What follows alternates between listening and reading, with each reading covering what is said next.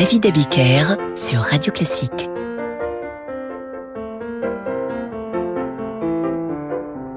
Bonsoir et bienvenue dans Demander le programme. Ce soir, je vous propose un florilège des œuvres de Robert Schumann, compositeur né au début du 19e siècle, en 1810 exactement, et qui incarne avec d'autres la musique romantique.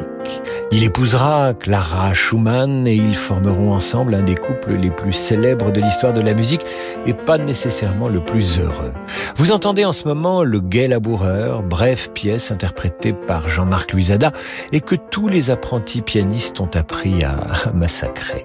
C'est avant d'épouser Clara, dont le père lui refusait la main, que Robert Schumann a composé ses scènes d'enfants.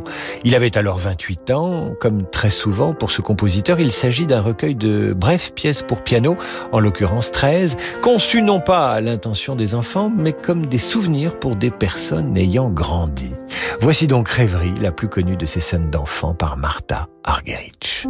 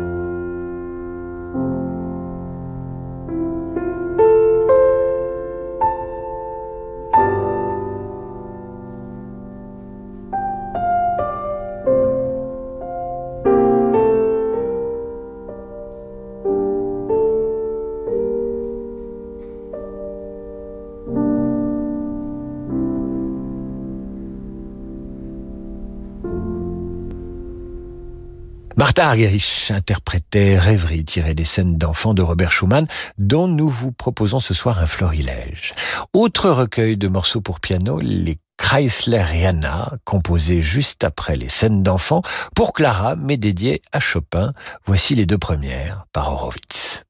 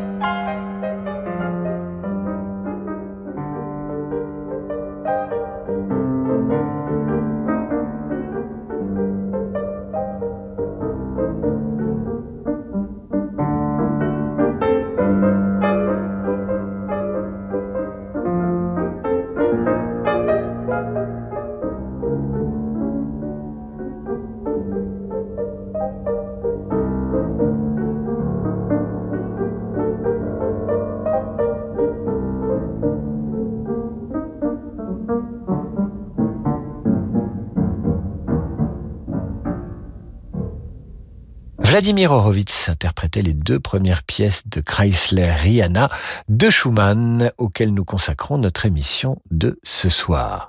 Vous ne le savez peut-être pas, mais Schumann faillit être romancier. Adolescent, il s'est essayé à écrire des romans et les mélomanes devineront que les mots inspirent sa musique. Il dirigera aussi une revue musicale. Romancier avorté donc, Schumann sera aussi un juriste puis un pianiste avorté alors que sa femme sera une grande concertiste. On lui doit trois quatuors à cordes en 1842 dédiés à son ami Félix Mendelssohn, ce qui peut expliquer la vivacité de leur scherzo, en effet proche du style de Mendelssohn qui inspira Robert Schumann. Ce sont ses premières œuvres de musique de chambre, un genre auquel il est ensuite souvent revenu, mais jamais pour un autre quatuor à cordes. Voici donc le quatuor numéro un de Schumann, le deuxième mouvement.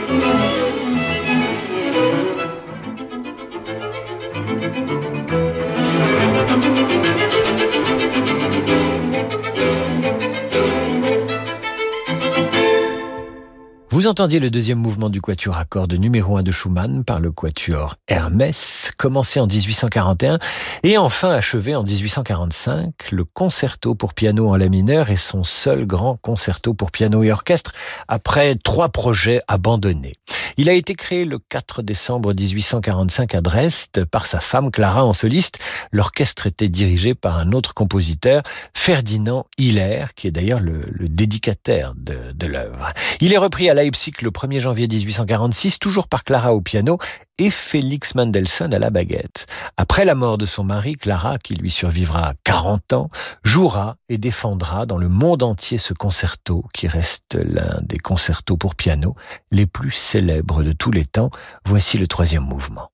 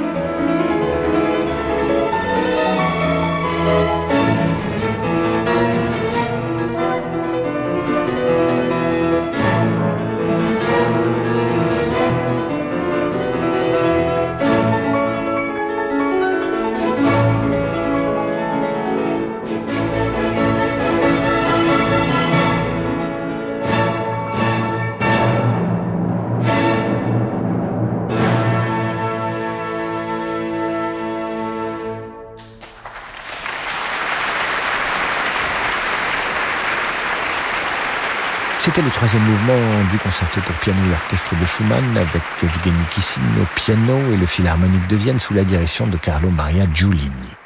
C'est une soirée consacrée à Schumann dans Demander le programme. Schumann que nous retrouvons après l'entracte avec un quintet pour piano et cordes. Le monde de demain se prépare aujourd'hui partout en France. Au sein du Crédit du Nord, une banque du groupe Société Générale, nous avons à cœur d'accompagner nos clients et nos partenaires. C'est pourquoi nous mettons toute notre énergie au service de votre envie d'entreprendre. Et avec le Crédit du Nord, retrouvez chaque matin Fabrice Lundi dans Territoire d'Excellence à 6h55 sur Radio Classique. Il y a des mères qui font naître des enfants. Et il y a les mères SOS qui les font renaître. Pour la fête des mères, SOS Village d'enfants rend hommage aux mères SOS. Chaque jour, elle redonne une vie de famille aux enfants qui ne peuvent plus vivre avec leurs parents. Auprès d'elle, ces enfants retrouvent toute l'affection dont ils ont besoin pour bien grandir. Pour les soutenir et offrir une vraie enfance à des enfants en danger, faites un don sur sosve.org. Jusqu'où peut-on aller quand on est bien conseillé? Les conseillers HSBC vous accompagnent pour préparer vos projets, construire et développer votre patrimoine. Rendez-vous sur hsbc.fr. Et parce qu'il est essentiel de rester bien informé pour faire les bons choix, retrouvez l'actualité économique avec HSBC tous les matins sur Radio Classique.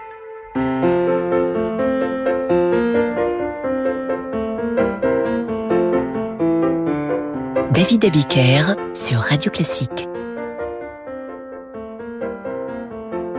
Retour dans Demander le programme avec ce soir une émission consacrée aux plus belles œuvres de Schumann.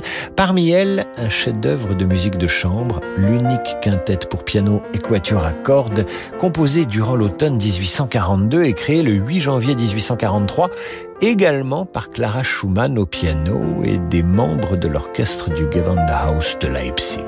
Il a enthousiasmé Wagner, ce quintet. Il a inspiré Brahms, Dvorak ou César Franck. En voici le troisième mouvement.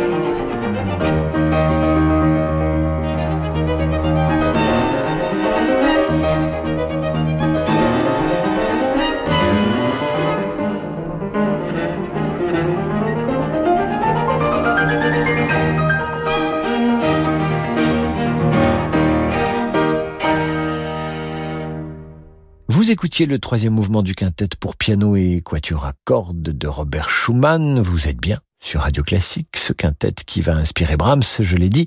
Brahms qui forme avec Robert et Clara un trio amical, fait d'admiration réciproque, qu'on ne saura jamais d'ailleurs jusqu'où Brahms a aimé Clara Schumann.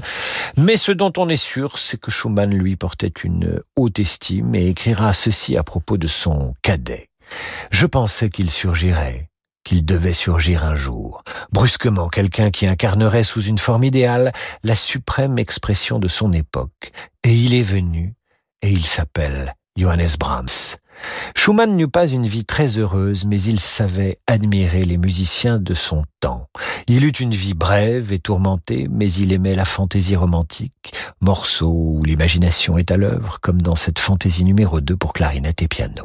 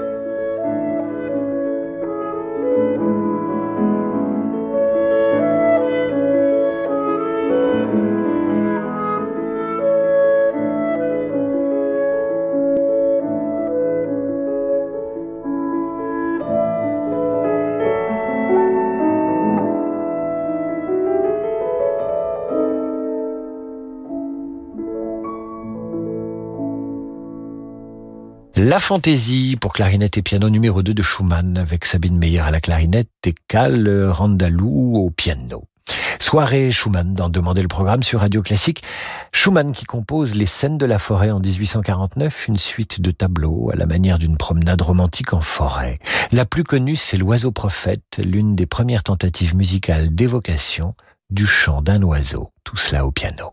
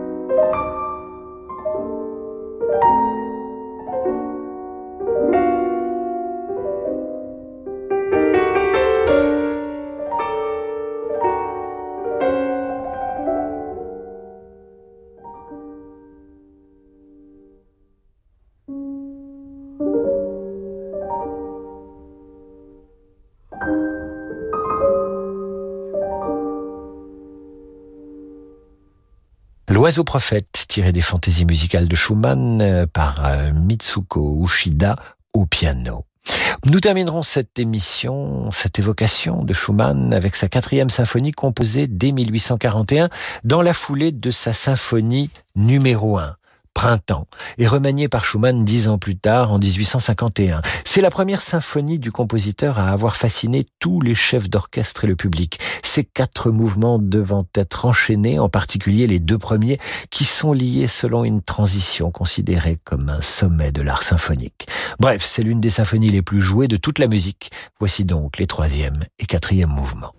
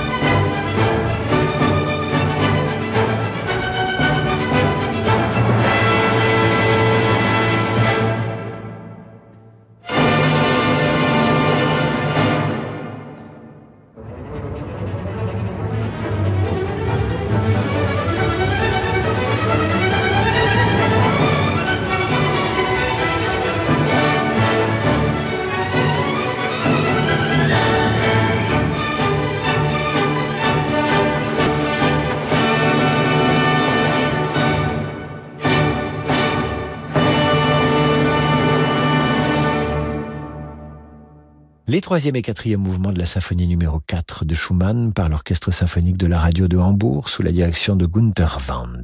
Schumann a fini sa vie dans la folie et certains sont tentés de chercher cette folie dans sa musique, mais il se trompe selon Michel Schneider qui écrit L'œuvre de Schumann n'est pas folle, elle est au contraire ce qui échappe à la folie. C'est sur cette certitude que nous terminons cette émission. Je vous retrouve demain 18h avec un florilège des œuvres de Dvorak. Dans un instant, c'est le jazz. Très belle soirée à l'écoute de Radio Classique.